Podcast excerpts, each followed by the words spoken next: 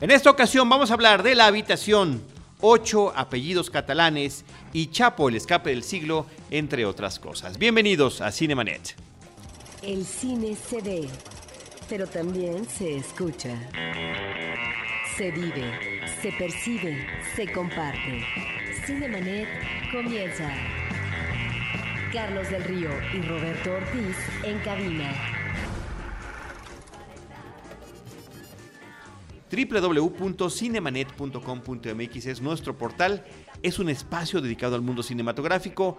Yo soy Carlos del Río y a nombre de nuestra productora Paulina Villavicencio les doy la más cordial bienvenida y saludo a Roberto Ortiz. Fíjate, por un lado hablaremos de una película que tiene nominaciones al Oscar, que ha ganado ya eh, premios, Carlos, y por otro lado, de estas uh, películas fallidas, eh, que son proyectos de interés en términos de producción, porque nos remite a un personaje muy sonado mediáticamente en los últimos años y que vinculado a la delincuencia organizada. Cuatro nominaciones al premio Oscar del año 2016 tiene la película Room, que es el título original de esta coproducción entre Irlanda y Canadá, dirigida por Lenny Abramson. Está nominada a Mejor Película, Mejor Actriz en Papel Protagónico, Mejor Dirección y Mejor Guión Adaptado. Me parece que eh, esta, son fuertes las nominaciones que tiene la película, a pesar de que son cuatro, digo, comparado con un eh, Renacido que cuenta 12 o Mad Max que tiene 10, pero pensemos que esas dos películas, las más nominadas, no tienen eh, ninguna nominación en la categoría de guion. Eso es un detalle, ¿no? Pero hablemos de la habitación. ¿Qué es la habitación, Roberto? Sí, bueno, eh, también hay que mencionar que eh, tiene como antecedentes, en términos de reconocimientos, Carlos, el Globo de Oro para Mejor Actriz y el premio del público a Mejor Película en el Festival de Toronto. Sí, Brie Larson, Brie Larson, la actriz protagónica, ha ganado mucho reconocimiento con esta cinta. Eh, y también, bueno, en, el, en, este evento de premiación de críticos, el Critic Choice Awards, eh, no solamente eh, la película fue elogiada y reconocida, sino que este joven actor, el actor niño protagónico de la película, también se lleva un reconocimiento. Así que bueno, la habitación. La anécdota, lo que vemos... La, anécdota básica. La anécdota básica... Cero spoilers, Roberto. La anécdota básica es como en un solo espacio, un cuarto tan solo, vemos el encierro de una madre y su hijo.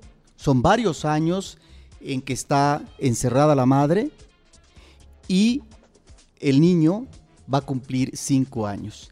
Por un lado está esa parte que se desarrolla todo en el interior y que es muy interesante, eh, no solamente en cuanto al manejo de los personajes y sobre todo de la cámara y su desplazamiento y los cortes que se manejan, sino también lo otro que finalmente es la posibilidad de poder salir al exterior y cómo la vida tiene que continuar y si es que hay posibilidades de restaurar o no eh, ante situaciones tan dramáticas y traumáticas vividas. Parece que la película tiene una anécdota verdaderamente aterradora, este encierro que está viviendo esta mujer, la forma en la que tiene que criar a su hijo, protegerlo de este personaje que los tiene allí encerrados, que los tiene ahí secuestrados pero al mismo tiempo es una película profundamente conmovedora, Roberto.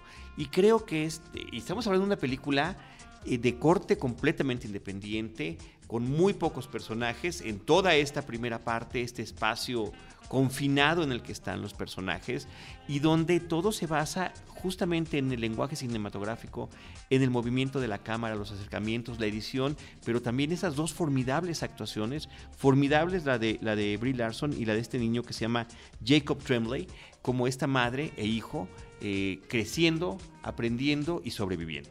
Sí, y sobre todo el papel de la madre. Cómo educar, cómo a partir de un espacio único el niño va a desarrollarse y evolucionar favorablemente en la medida de lo posible.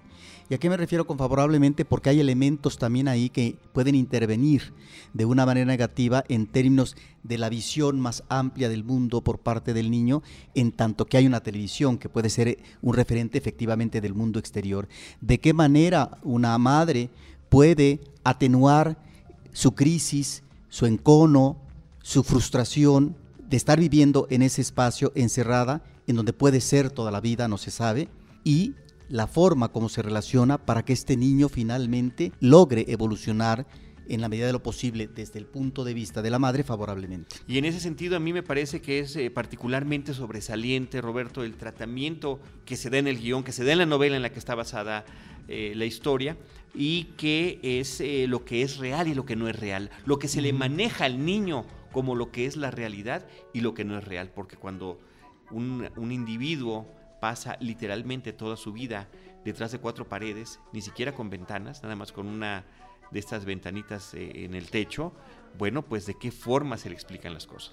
Sí, ahora, también aquí uno como espectador ve esa situación eh, terrible, pero eh, debemos de considerar que el niño finalmente está ahí desde pequeño, desde que nace.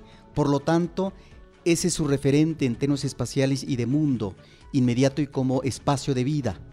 Es lo mismo que nosotros podríamos diferenciar entre lo que es una persona que se queda ciega después de que ha visto el mundo durante varios años de su vida y una persona que nace ciega, que son dos percepciones y formas de abordar el mundo diferentes. Entonces, en ese sentido, es muy interesante cómo a partir de esto la madre va estableciendo los nexos y lo que para ella son las posibilidades de que el niño pueda tener el mejor desarrollo posible. Sí, bueno, yo lo manejo como interesante, Roberto, tienes razón en lo que estás comentando, en, en este tema de esta perspectiva de vida, si es lo único que conoces, realmente no lo estás comparando, pero sí existe una comparación con esa otra ventana que existe en ese cuarto, que es la televisión. Y por eso la idea de la madre de manejar ciertas cosas como irreales para eh, poder, pues, eh, digamos, minimizar cualquier intento de curiosidad o de, o de, eh, pues, aprendizaje que pudiera tener el niño. Pero también está el otro referente en esta primera parte del mundo externo y que es un tragaluz. Es la luz que ingresa al cuarto y es la posibilidad del niño de poder establecer una relación o un vínculo de el exterior a partir de qué? De lo que es el ingreso del sol y lo vemos precisamente en una escena muy interesante donde niño extiende su cuerpo y sobre todo sus brazos que van siendo invadidos eh, por la temperatura y también por la luminosidad del sol. Y entonces en ese sentido eh, llama la atención este, esta forma de recrear ese espacio por parte de la madre y el niño como pueden ser establecer unas eh, torres a partir de los tubos del papel higiénico, Carlos, o también confeccionar collares a partir de los huevos que rompen, a lo mejor cotidianamente, madre e hijo, para poder eh, alimentarse.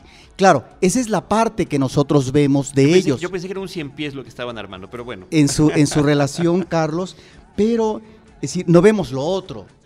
Finalmente, el director no ha escogido esa parte que podría ser efectivamente la parte eh, no atractiva, no bonita de lo que tendría que ver, no sé, tal vez con una auscultación médica, con una intervención uh, operatoria, con estos problemas fisiológicos del ser humano, como puede ser una diarrea, un vómito, etcétera. Eso no lo vemos. Sí, sí, efectivamente. No, está seleccionado lo que es lo que estamos viendo. Me, parece que eso es lo que la hace interesante. Eh, pues Roberto Brie Larson se perfila con esta película como la gran favorita en las, dentro de las cinco actrices que están eh, nominadas para el premio Oscar.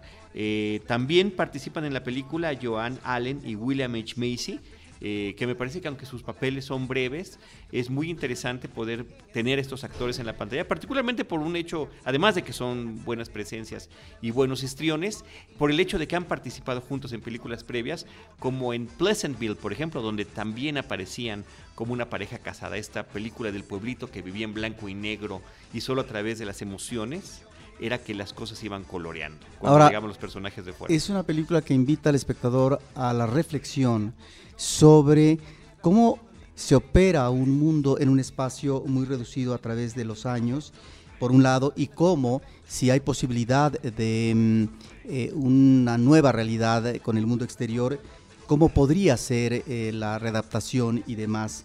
En ese sentido me parece que es eh, tal vez más interesante esta parte inicial, no solamente narrativamente, Carlos, sino en términos del drama que estamos viendo en el vínculo de una madre con su hijo y no tanto la última parte que me parece que hay ahí elementos que finalmente eh, vuelven, si no lacrimógena la, la película, sí eh, muy embuida de un positivismo infantil que a veces eh, no es tan convincente. No lo percibo yo de esa manera, Roberto, de verdad que difiero en esta parte que mencionas. Lo comentamos y lo platicamos antes de entrar a la grabación. No quisiera yo que abundáramos en este tema con tal de no arruinar la experiencia fílmica del espectador, pero creo que es algo que eh, estaría sensacional en la charla después de ver la película. Creo que es una película que da mucho de qué hablar, que deja muchas inquietudes, que deja muchas sensaciones y que al final se vuelve en, un, en una de las películas más interesantes de lo que hemos visto, no nada más en este inicio del año, sino en los últimos meses. Sí, y por lo que se refiere a la segunda parte, nada más una situación. En términos del cine, si uno se interroga, por ejemplo, en una película sobre el encierro también, en un caso real que está basada esta película, El Castillo de la Pureza por parte de Arturo Ripstein, en donde yo me preguntaba, porque como fue un caso de la nota roja y efectivamente del de la película de Ripstein en el caso de la película de Ripstein bueno pues eh, eh, un padre que encierra a sus hijos y a, a, la esposa durante muchos años para que no se contaminen del mundo externo porque afuera está la perversión afuera está eh, están los elementos negativos que pueden permear como si fuera una enfermedad y alterar a la familia de tal manera que cuando a estas personas son liberadas, seguramente metieron en la cárcel no sé cuánto tiempo al padre eh, por esta, mm, este acto ¿no? de encierro de la familia de tanto tiempo, lo que yo me preguntaba es, ¿qué pasa con esta familia cuando sale de la cárcel? Porque algo debió de haber sucedido en términos de una experiencia traumática de tantos años y lo que significó la experiencia que se vive en el exterior a partir de que quedan liberados. Bueno, en ese sentido, esta es una película que nos da esa otra posibilidad, esa otra ventana de introspección por parte del espectador. Bueno, está también la película reciente, apenas en México se estrenó el año pasado, que es The Wolfpack, Lobos de Manhattan, que trata sobre este, una situación también similar. Basada en un caso real también. Eh, sí, no, bueno, es un documental. Es un documental, entonces ahí estamos viendo justamente a la familia, este grupo de hermanos, que creo que salen, si les va bien, una vez al año del departamento de Manhattan y que crecen allí eh, todos eh, en este pequeño departamento y eh, una vez más, la televisión es su principal ventana, las películas es lo que los alimenta y las películas es lo que les da también el aliento de juego, de introspección, de, de, representarse y de vivir cosas que no pueden tener por el encierro en el que están viviendo. Así que dos películas comentadas que están basadas en hechos de la vida real, El Castillo de la Pureza y The Wolfpack, cuando la película que estamos comentando principal, de estreno en cartelera, que se llama La Habitación, está basada en una novela y en ningún caso particular de actos criminales que desafortunadamente y lamentablemente suceden. Roberto, ahí está la película Room. Roberto, vamos ahora con otra cinta que se llama Chapo, el escape del siglo. Bueno, es una película de este año de Axel Uriegas, Carlos, con las actuaciones de José Cefami e Irineo Álvarez. Esta es una producción que se hace o que hay un interés por parte de los productores de realizarla a partir de la última fuga del Chapo Guzmán, que se dio el año pasado y que inmediatamente hacen una película al vapor y digo al vapor porque es una película con muy malas actuaciones, porque es una película que tiene grandes errores eh, en, la, en el manejo de los diálogos. Estamos hablando del guion. ¿Cómo es posible que de repente en un diálogo se repitan en más de una ocasión eh, una palabra o un término? Eso es inadmisible porque estamos hablando de cine y por lo tanto, si bien es cierto que una, uno se expresa y se repite, en una plática cotidiana, esto en el cine tiene que ser otra cosa. En fin, la película tiene esas uh, deficiencias y es una película que se hace también al vapor porque es una cuestión de tres meses, Carlos. Y ahora que se recaptura a este narcotraficante buscado en el mundo entero, que finalmente estuvo en prisión en más de una ocasión en lo que se suponen fueron cárceles de alta seguridad bueno, el hombre Entre comillas. fue capturado tres veces, dos veces escapó, de tal manera que se remite a que a, a partir del el último escape del Chapo Guzmán como realidad, en la ficción lo que vemos es eh, la participación de los Estados Unidos para que cambien las cosas. Como México no ha querido extraditar al Chapo a los Estados Unidos, porque efectivamente recordemos que ahora sí, Ahora que lo recapturaron resulta que lo van a extraditar. A lo mejor esto se lleva un tiempo, Carlos, porque efectivamente no es un trámite de la noche a la mañana, a menos que por decisión presidencial finalmente lo envíen, digamos, en fast track, ¿no? Inmediatamente. Bueno, pues eh, resulta que este emisario de los Estados Unidos se contacta con dos narcotraficantes colombianos para que ellos se encarguen a partir de ahora como una posibilidad real de que introduzcan la droga a los Estados Unidos, pero que ya no sea a través del Chapo y su cártel. De tal forma que esa es eh, la anécdota de, la película.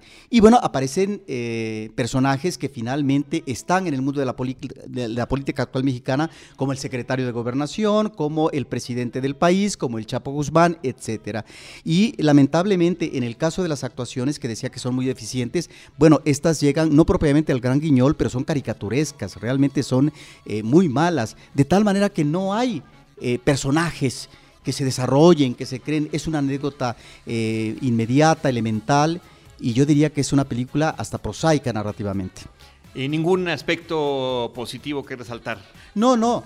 Ahora, es una película, Carlos, eh, Carlos que eh, habrá que ver cuál es el comportamiento comercial, porque surge nuevamente mediáticamente la figura del Chapo ahora, sobre todo no, no solo por su recaptura y por la posibilidad efectivamente de que se extradite ahora sí a los Estados Unidos, sino por este elemento que resultó muy atractivo desde el ámbito cinematográfico, Carlos, de una posible película con el Chapo Guzmán a partir de estas figuras del cine como Champagne y en el caso de México, Key del Castillo, también presencia eh, actoral en la televisión.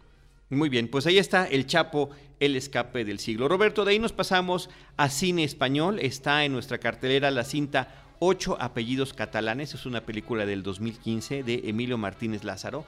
Esta es, es resultado del éxito impresionante que hace un par de años tuvo la película Ocho apellidos vascos, que se convirtió, entiendo yo, en la película más taquillera del cine español y que eh, pues eh, casi de inmediato se pensó en hacer una secuela. En la película actúan Dani Rovira, Clara Lago, eh, Carra Eleyalde y, eh, y, bueno, me parece que es una cinta, Roberto, que en el aspecto formal es muy deficiente. Me, queda la impresión como de una especie de producción televisiva.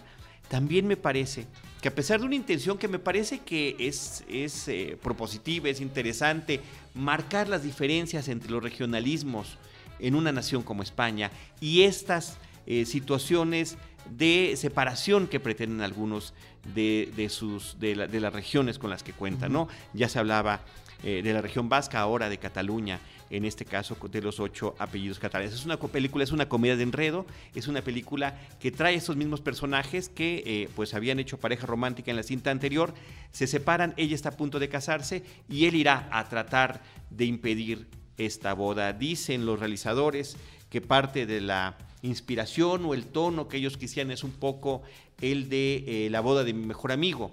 Y en este juego que hacen de la independencia de Cataluña, de Cataluña de España, que la hacen creer a uno de los personajes de la tercera edad de la cinta, bueno, ahí lo podemos identificar con la película Adiós a, Lenin, por ejemplo, o también con El viaje de la nona, una película mexicana que hace algunos años comentamos de esta mujer también de edad, que eh, sus parientes y su familia la hacen creer que le están llevando a Italia. Eh, bueno, aquí le hacen creer a esta mujer que ya eh, Cataluña se ha independizado y esto trae una serie de equívocos y bromas. Algunas funcionan, otras no. Me parece que es, probable que tengamos que tener más información sobre cómo están estas situaciones en, España, pero un aspecto que me parece muy interesante de la película es que está subtitulada. Eh, no nada más por los acentos, sino también eh, por los diferentes idiomas que se manejan en la cinta. Entonces, pues este es un reclamo que tenía yo desde hace muchos años con las películas españolas que dependiendo de ciertos acentos no le pilla uno, como dicen ellos, no le pilla uno de que se está, tratando bien y esta película al menos con eso, con eso cumple. ¿Tiene momentos divertidos? Sí. De repente hay un personaje por ahí que me parece eh, muy simpático eh, por la burla que están haciendo de los hipster hoy en día y que es el que más me funciona a mí como espectador. Eh, pero son, son bromas que aparecen de repente, unas funcionan, otras no. Una película al final de cuentas dispareja. Estaba leyendo una nota justamente de la película El País, una reportera, Raquel Piñeiro, había hecho el ejercicio de, de irse a cierto cine de Barcelona, donde eh, pudieran, además lo escogió pensando en que hubiera diferentes grupos de socioeconómicos, de la región para ver qué cosas funcionaban y cuáles no. Y uno de los, eh, de los comentarios eh, finales de la película era de eh, perdón, de esa de ese reportaje era que una señora saliendo de la película dijo, "Bueno, pues es una mala película, pero me hizo reír", ¿no? Pues así, esa es la experiencia que nos puede dejar una cinta como esta. Ocho apellidos catalanes que está en cartelera. Roberto. Me gustaría mencionar cartelera alternativa, platicar al público que hay dos ciclos muy interesantes que eh, por un lado ya está culminando por parte de Cineteca Nacional, que es la retrospectiva que se hace a George Wilhelm Past, uno de los grandes eh, directores del cine alemán, al lado de Murnau, Lubitsch, etcétera. De tal manera que aquí estamos viendo esta parte, yo creo lo más interesante de su trayectoria fílmica, que es el cine silente y también la parte inicial del cine sonoro. Él es, ah, recordemos, un director que tiene que ver con el impulso a grandes figuras de la cinematografía eh, femenina en términos, en términos actorales, como una Louise Brooks, Carlos, en el caso de La Caja de Pandora, pero al mismo tiempo con Greta Garbo en una película que es eh, El diario de una mujer, eh, de, la, calle, la calle sin alegría, en donde ya en los años 20 estamos viendo a una Greta Garbo, Carlos, que muy próximamente estará incursionando en Estados Unidos, no solamente en el cine silente, sino también en el hablado, porque es de las estrellas que logran trascender exitosamente la barrera del sonido y que aquí, bueno, ya uno dice, bueno, esta efectivamente se va a convertir en diva del cine. Pero también tuvo que ver con lo que va a ser el impulso de actrices como Brigitte Helm, de tal manera que tenemos lo más granado, Carlos, de este director, como ya repetí, La calle sin alegría, una de sus películas iniciales, El Tesoro, Secretos de un alma, que está vinculada a eh, la relación con el psicoanálisis por parte de, de, quienes están, digamos, manejando en ese momento eh, esta situación como Freud. Y bueno, por supuesto, la, la caja de Pandora, la ópera de los tres centavos, la Atlántida, Don Quijote, que es una de estas eh, versiones que se hacen eh, ya en 1933. Bueno, ahí está uno de los ah, directores importantísimos de la primera mitad del siglo XX, Carlos, y mencionar también que en Cineteca estará presente el Festival Distrital el Festival Distrital que ya tiene algunos años y que se va a encontrar, Carlos, ahora en el caso de Cineteca Nacional, con un ciclo dedicado a Roberto Rossellini, que es un director fundamental por lo que se refiere al arranque del neorrealismo italiano, al lado de figuras como Vittorio de Sica, y que hace películas tan eh, fundamentales eh, para la historia del cine eh, como Paisa, Carlos, Alemania Año Cero y, y, otras más. De tal manera que Rossellini es un director que aborda la realidad de Italia en términos eh, de una situación preocupante eh, de posguerra, socialmente hablando, pero también la individualidad de los personajes.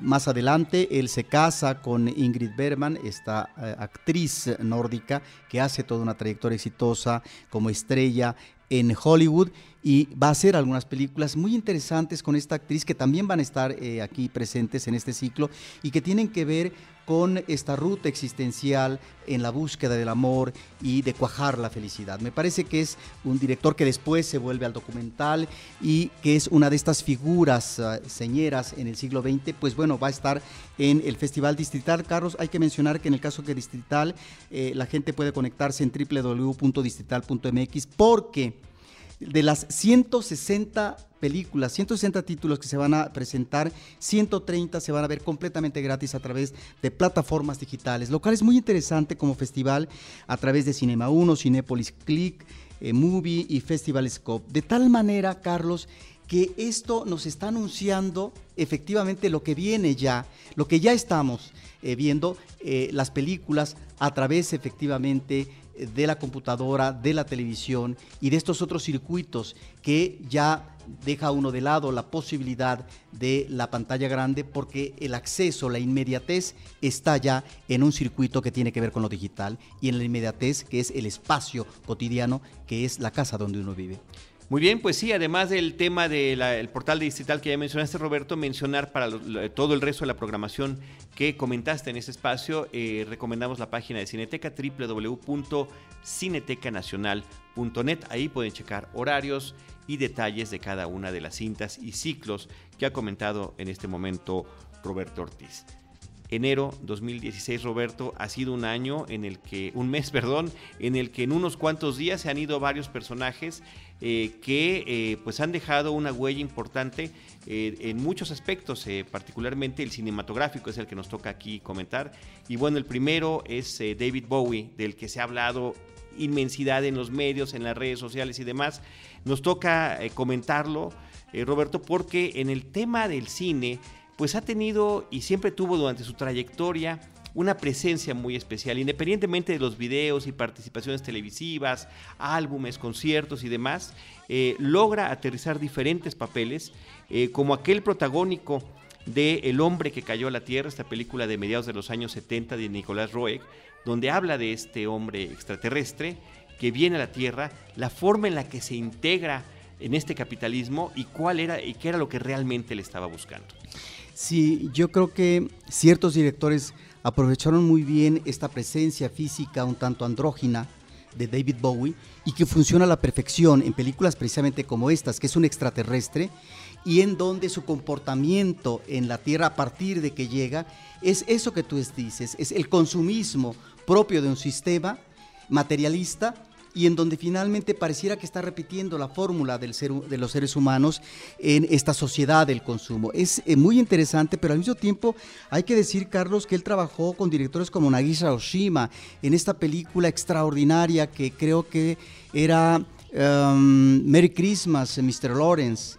así es. Eh, Furio se tituló creo que en México y que tiene una interpretación extraordinaria de un personaje, un militar eh, estadounidense que es capturado con su grupo en la Segunda Guerra Mundial por parte de los japoneses, posiblemente en estas, islas del Pacífico. Es un prisionero de guerra y vemos eh, la forma como él eh, a partir de un manejo rebelde, pero de eh, reivindicación de la justicia, se enfrenta efectivamente al jefe japonés. Es realmente una película extraordinaria, pero también trabajó con Tony Scott, pero también trabajó con... Bueno, Tony Scott, de, por favor Roberto, ahí sí tienes que hacer un alto. La película con Tony Scott, El Lance, me parece que es una de las mejores películas de, vampiros. de la filmografía de este director.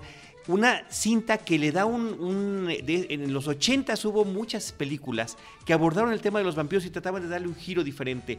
Estos eran unos vampiros. Eh, la película arranca con Catherine Deneuve y con David Bowie, que son pareja, en un antro ochentero con toda esta estética del videoclip, eh, que no tienen colmillos, que no muerden los cuellos, pero sí a través de unas pequeñas armas punzocortantes que tienen en, como colguijes, eh, es como sacan la sangre de sus víctimas para poder tener esta posibilidad de la vida eterna. Pero ¿qué sucede cuando esa cuando esa supuesta vida eterna empieza a mermar en uno de ellos, porque resulta que solamente uno es el que puede continuar adelante y el que sigue adelante, que es Catherine Deneuve, eh, se da la tarea de buscar una nueva pareja.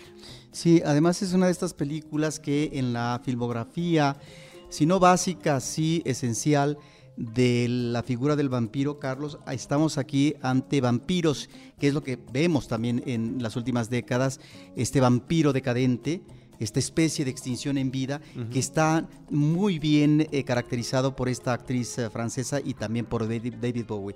y Susan Sarandon en la cinta. Y Susan Sarandon también está. Trabajó también con David Lynch y trabajó con Martin Scorsese. Bueno, pues es un hombre que. Y con Jim Henson, Roberto, también está la película de Laberinto. Que es que. Y con Jennifer Connelly. Y que realmente el personaje que interpreta en esa pantalla, el villano de la película, el que maneja el laberinto. Un gran villano. Sí, y que. Eh, y bueno, con toda esta estética eh, propia de los programas televisivos y que posteriormente realizó en largometrajes eh, Jim Henson eh, con personajes de marionetas y cómo evolucionaba además esta técnica cada vez más sofisticada en aquellos tiempos para este tipo de personajes. Así que me parece que estas presencias que tuvo en pantalla, además de muchas otras ocasiones en las que David Bowie salía como David Bowie, o sea, ciertamente podía tener estas transformaciones que hemos mencionado, pero él se prestaba para la comedia y el juego con pequeños cameos. Ahí está en la primera película de Zulander.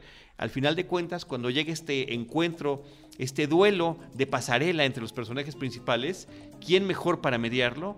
que la aparición ahí sorpresiva de David Bowie. Ahora, hay que decir, Carlos, que hay presencias afortunadas en ciertas películas. Tú comenzabas a hablar de El hombre que cayó a la tierra. ¿Sabías que Originalmente se había considerado a Peter O'Toole para el personaje de Bowie en esta cinta, pues resulta que efectivamente él iba a ser el personaje extraterrestre, finalmente se deciden por Bowie y yo creo que esta actuación es lo que permite también que la cinta se vuelva de culto. no eh, están solamente las bondades del filme como tal, sino del del protagónico, de la caracterización de este cantante también vuelto actor. Y hay que decir que en esta cinta, Carlos, eh, se había considerado también originalmente que la música iba a ser la que compuso exprofeso Bowie para la película. No fue así. Finalmente, esa la música que él eh, compone para esta película, después va a salir en un disco con posterioridad. Pero ahí está su figura importantísima. Hizo varias decenas de películas en el cine, pero resaltamos estas porque nos parecen, creo que, realmente relevantes. Sí, y bueno, por ahí está también Absolute Beginners, eh, una película un tanto fallida, pero que es también muy recordada por el soundtrack que tiene la película. Y ahí interpreta Bowie un cover de esta canción Volare, que me parece que es sensacional. En fin, Roberto, eh, tremenda la pérdida de David Bowie. Y eh, Alan Rickman también eh, desapareció unos días después. Eh, muy lamentable, de repente siente uno cuando los actores tienen trayectorias tan largas y con tanta filmografía que sí, efectivamente, pues termina siendo recordado por la serie de películas de Harry Potter que tanta fama le dio y, que además posiblemente sea el mejor personaje de, de esa saga, el profesor Snape. Pero él tuvo muchas otras películas, participó en teatro, hizo eh, la versión teatral de Relaciones Peligrosas. Efectivamente, por venir del teatro en ese momento, no se le eligió para el papel cuando vino la versión fílmica, que además fue una que tuvo tantísimo éxito y este salto que da yo creo enorme para que lo conozcan las audiencias estadounidenses viene con la película Duro de Matar, como este gran villano que se enfrenta al personaje principal. Sí, que ahí efectivamente los lauros, los aplausos, porque además catapulta la carrera eh, a partir de esa película de Bruce Willis, que es el policía que se va a encargar de liberar un edificio que está secuestrado precisamente por un comando terrorista que es liderado por Alan Rickman, el actor, y me parece que es un estupendo villano. ¿A qué quiero ir, Carlos? A que si bien es cierto que el elemento positivo es el policía que finalmente va a hacer su tarea en esta especie de thriller, para que las cosas se restablezcan en términos del orden, eh, pues no existe un héroe eh, que sea realmente impactante para el público si su contraparte no es efectiva. Y aquí me parece que el villano está espléndido. Absolutamente. Y además que es un villano con muchos matices. Recordemos además que hay una parte donde conviven, todavía no sabe Bruce Willis que él es el que, él es el que está detrás de todo este secuestro y el otro inclusive está haciendo diferentes tipos de acentos para poder engañarlo. En fin, sensacional en aquel entonces. Alan Rickman no siempre salía de villano, por supuesto. Tiene películas de comedia romántica, tiene películas de drama, eh, tiene películas películas de comedia como es Galaxy Quest, esta eh, película que en México le pusieron Héroes fuera de órbita. Él interpretaba un personaje que hubiera sido algo así como el equivalente del señor Spock, porque en la película se juega con una analogía de lo que significan este tipo de programas y películas, tipo eh, Viaje a las Estrellas, y qué sucedería si estos personajes de televisión fueran confundidos por personajes reales por una inteligencia extraterrestre y se los llevara para que les ayudara a luchar contra otros villanos. Ahora, ¿por qué tiene esta presencia eh, que finalmente llama la atención Carlos en eh, la saga de Harry Potter? Porque era un gran actor.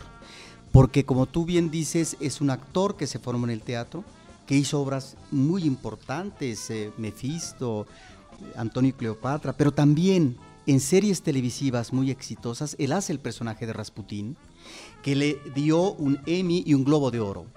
Y bueno, nada más hay que decir para los fans de Rickman que él presta su voz para una película que creo que se va a estrenar entre marzo, abril, mayo de este año 2016, que es Alicia a través del espejo, una producción de Disney. Y al mismo tiempo hay una película del 2015 que creo que eh, no se ha estrenado, en donde él interpreta, es muy interesante temáticamente, a un general que eh, en un momento dado se va a enfrentar a la decisión de combatir el terrorismo a través de estos drones que ya militarmente están utilizando algunas potencias. Y bueno, ahí está presente nuevamente este actor en películas que el público podrá ver ahora. Roberto, y finalmente también en esta racha de decesos y desapariciones, el eh, realizador italiano Ettore Scola.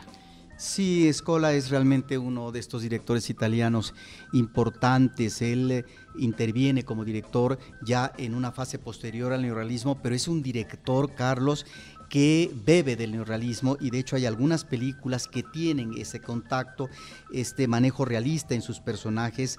Él manejó no solamente la comedia, sino también manejó el drama, manejó eh, películas que tenían que ver con la marginalidad. Y en este tema de la marginalidad me parece que hay películas extraordinarias manejadas en términos de farsa como Sucios, Feos y Malos. Realmente una película donde aborda el mundo de los pobres y su comportamiento en estas casuchas, en, estas colonias marginales, etc. Y ahí está eh, este tema eh, que eh, lo maneja en más de una película, pero también está el tema de la historia y en la historia vemos una película como La Noche de Barennes, que tiene que ver con ah, el escape que hace em, eh, un rey eh, junto con ah, María Antonieta, porque próximamente los van a atrapar y los van a mandar a la guillotina. Pero también está una película que se conecta con la marginalidad de la historia, que es una de las grandes películas de él que se llama Un Día Especial, con, me parece, una actuación soberbia, no solamente de Sofía Loren, porque ella luce sin maquillaje, sino también Marcelo Mastroianni, que es la relación, Carlos, de unas cuantas horas de dos seres marginales. Una ama de casa que se dedica a hacer hijos, porque es ante todo el machismo en esta euforia fascista, mientras el esposo y los hijos se van a vitorear al duche bueno, ella tiene que hacer todo el trabajo de la casa y en la azotea comienza a tender eh, seguramente las sábanas y se encuentra con otro personaje marginal que es un homosexual, un hombre interpretado extraordinariamente por Marcello Mastroianni que próximamente la policía lo va a recoger para llevarlo a una isla, porque finalmente eh, está eh, la, homosexualidad está defenestrada por parte del gobierno fascista. Es realmente un director excepcional, Carlos, que nos dio también eh, películas como Nos amábamos tanto, realmente una película extraordinaria, y también en la parte final que ya no es realmente tan consistente, solamente recordaré una cinta que es Qué extraño llamarse Federico. Él fue amigo, compañero de trabajo como guionista, eh, como caricaturista de Federico Fellini, y fue compañero de viaje en esos primeros años de juventud y hace una película entrañable, emotiva, entregada en homenaje al gran amigo que fue Fellini. Entonces, bueno, se nos acaba de ir, pero ahí está su trayectoria para que el público vea sus extraordinarias películas y también películas con magníficos eh, guiones, Carlos. A propósito de la historia está esa película formidable que es El baile. En un solo espacio, Carlos, se cambian las escenografías, la gente baila constantemente, todo el tiempo está bailando. ¿Y qué es lo que vemos? La historia de Italia, sobre todo de la primera mitad del siglo XX, porque no solamente vemos el paso de la Primera Guerra Mundial a la Segunda Guerra Mundial, el nazismo, etcétera, todos estos horrores que vive la humanidad a través del baile. Y es realmente un trabajo estilístico y una narración en un solo espacio, como lo había hecho también en la terraza, como lo había hecho en la cena, de un director que se le va a extrañar. Splendor también es una de las películas que nos deja de finales de los años 80, una película que también es un homenaje al cine mismo, es digamos una película que se asemeja a Cinema Paradiso en el tema en el que el protagonista es el propio cine, un cine viejo que hereda el personaje interpretado por Marcello Mastroianni, eh, Marcello de su padre, y que eh, pues no tendrá que ver cómo, cómo va a continuar ese trabajo. Me parece que es, es una de tantas cintas que nos deja a lo largo de tantas décadas Y que en el caso específicamente de esta obra que mencionas, Carlos, nada más para rematar, es eh, como esta otra película, son películas que observan muy bien este cambio que se va a dar de que las salas con público masivo van a dejar de existir y que viene otra temporada, otra época y otra forma de ver el cine. En ese sentido me parece que eran directores que sabían lo que finalmente el cine significaba como espectáculo público y masivo. Una sensibilidad muy especial y muy particular.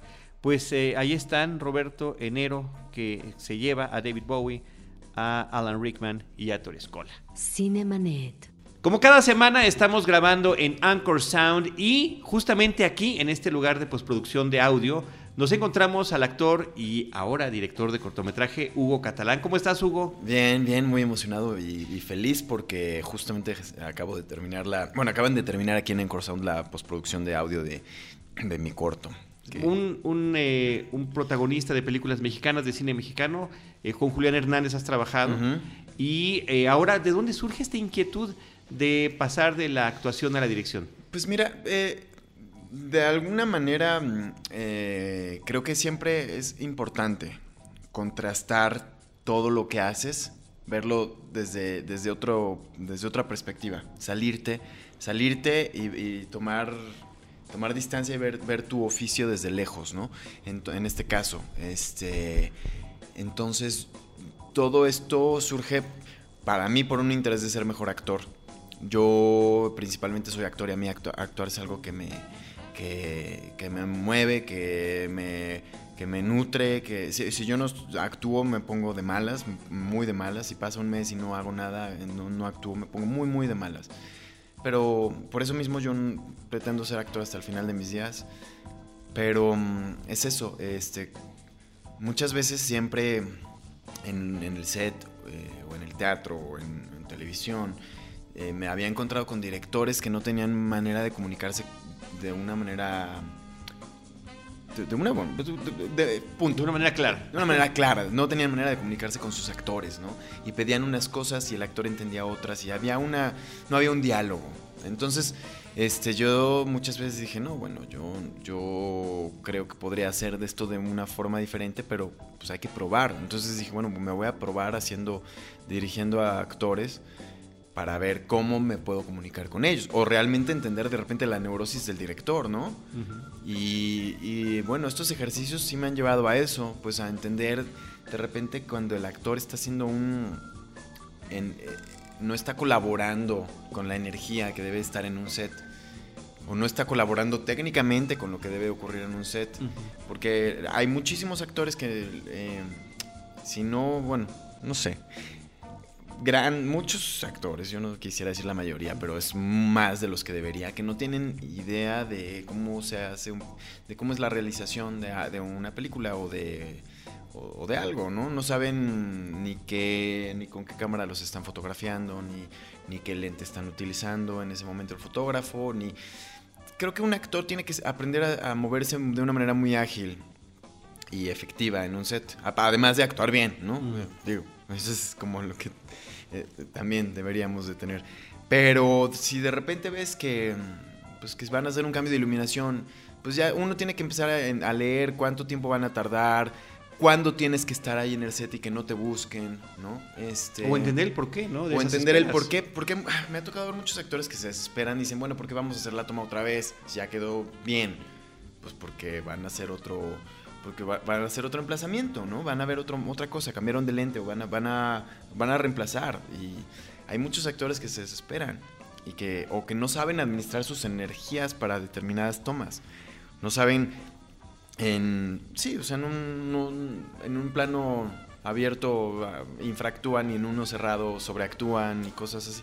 Entonces, este, justo para eso, para contrastar, para entender eso. Inicias tu carrera como director con una un corto que se llama Ascensa. ¿Por qué el título y de qué trata? Bueno, Ascensa eh, significa en italiano ausencia.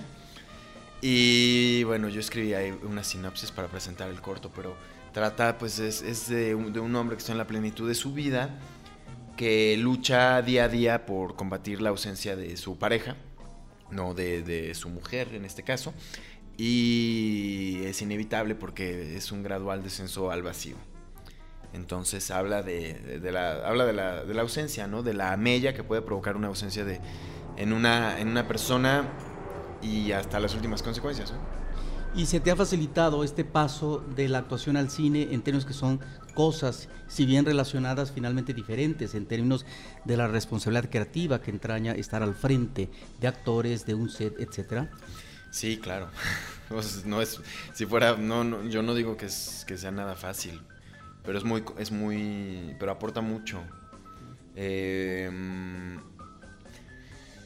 es estar, estar al frente de, del set, es, involucra demanda mucho, mucha atención, mucha concentración, mucho conocimiento de todo, de todo, absolutamente todo. Yo tomé un, curso con Raúl Fuentes, el director de, eh, de Todo Mundo Tiene Alguien Menos Yo, y él, él nos decía, bueno, este, el director tiene que saber todo.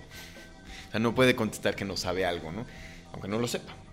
Pero es eso, sí. de repente, sí tienes, de repente, si te descuidas, ya alguien más quiere estar dirigiendo. Y es difícil, es un cambio. o sea, es porque tienes que. con la claridad que, que quieres contar esa historia, tienes que comunicárselo a todo tu equipo para que te entiendan y estén en el mismo canal y no ocurra que cada quien está pensando diferente y, y no están para el mismo lado, ¿no?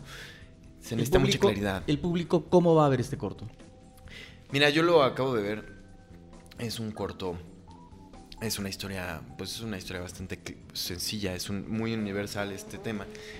Eh, y, y yo creo que es un corto nostálgico y que te lleva, que te evoca, que te evoca muchas cosas, ¿no? Es, es- sensorial, no hay muchos diálogos, este, los hay, ¿no? Pero, pero no hay tantos diálogos, entonces este, es una cuestión más, más sensorial. Y ahora, bueno, ahora más, ahora después de, de que trabajaron increíble aquí los chicos. En el trabajo del audio. ¿Y cómo eh, va a estar el tema de la exhibición? ¿Dó- ¿Dónde, se va, ¿Dónde va a poder el público ver la película? Bueno, por principio mañana, eh, este, mañana 22 de enero, es el- la exhibición, la primera exhibición en el Instituto Goethe en Tonalá número 43, en la colonia Roma, a las 8 de la noche, es entrada libre. Van a exhibir seis cortos, entre ellos está este, Ascensa. Y eh, esta es su premier, digamos, ¿no? Eh, a partir de, que ya yo ya tengo este material ya completamente terminado, pues sí voy a buscar hacer este hacer proyecciones en cineclubs. No sé si después los voy a subir a alguna plataforma eh, online, pero sí me gustaría sobre todo eh, que se que se que tenga difusión, ¿no? Como como actor en realidad aún no, como actor y ahora como director, aún, eh, no me he juntado realmente con un productor todavía que me diga, bueno, vamos a meterlo a tal festival, vamos a moverlo por acá. Son cosas que a, la fecha todavía desconozco, pero sé que se puede mover, ir a un festival, ir a otro. Pero sí me gustaría, sobre todo que se viera, ¿no? Yo no pretendo, no pretendo nada en realidad. Esto es- fue una cosa que hice, este, pues entregándole mi energía, mi esfuerzo, mi dedicación, pero sin sin buscar nada y me ha estado dando sorpresas, ¿no? Como que me invitaran a exhibirlo, yo no esperaba eso. Entonces, para mí es muy, muy bonito. Además de ganar perspectiva como actor en lo que tiene que ver con todo el proceso eh, creativo y de producción, y ahora también de postproducción, eh, ¿continuarás esta labor de dirección? Me gusta, me gusta mucho, sí. Yo, o sea, sí me gustaría eventualmente dirigir alguna, algún largometraje, pero bueno, no tengo ni prisa ni, ni, ni ninguna eh, pretensión de decir, va, no, voy a hacerlo y va a quedar increíble. No, más bien, quiero irse, quiero ir en el proceso a ver qué ocurre, pero sí, a, lo- lejos, sí digo, sí me gustaría, ¿no? ¿Por qué no? Este, creo que con los directores que me ha tocado trabajar, que a su vez han sido actores, he tenido muy buena muy buena comunicación. Hemos podido agarrar este y hacer cosas maravillosas. Entonces, este creo que sí, creo que sí me, definitivamente me gustaría en algún momento dirigir un largometraje, ¿no? Además también es otra cosa, uno tiene que hacer sus proyectos y contar sus historias. Y de repente si no me llaman para hacer los personajes que quiero, eh, pues quiero yo dirigir alguna película donde, donde haya esos personajes, no conmigo, pero sí, sí darle trabajo a, a otros amigos o ver a otros amigos, actores, en otras cosas, fuera de lo que siempre los, los llaman. Y que ellos a su vez también me, ¿sabes? Hay que seguir este metiéndole leña a este horno, ¿no? Y que siga la, o sea, no hay que detenerse. Entonces, por eso, por eso. Muy bien, Hugo, pues muchísimas gracias. Qué gusto haberte encontrado por acá. Oh, gracias. Y la mejor de las suertes en esta nueva etapa Muchísimas que, eh, como tú nos, mismo nos estás comentando, es paralela Ajá. al tema de tu actuación. Completamente, sí. Muy bien. Así es. Felicidades. Gracias, gracias, gracias. Gracias. Nosotros agradecemos a todos los que nos han acompañado en este episodio. Eh, gracias y les pedimos que como siempre nos acompañen en redes sociales, arroba Cinemanet, facebook.com diagonal Cinemanet, Cinemanet 1 en YouTube y también Cinemanet 1 en Instagram. Y por supuesto, si nos escuchan en iTunes o en el portal, eh, que nos regalen sus comentarios siempre es bienvenido y ya saben que en cualquiera de estos espacios nosotros les estaremos esperando con cine cine y más cine. Cinemanet termina por hoy. Más cine en Cinemanet.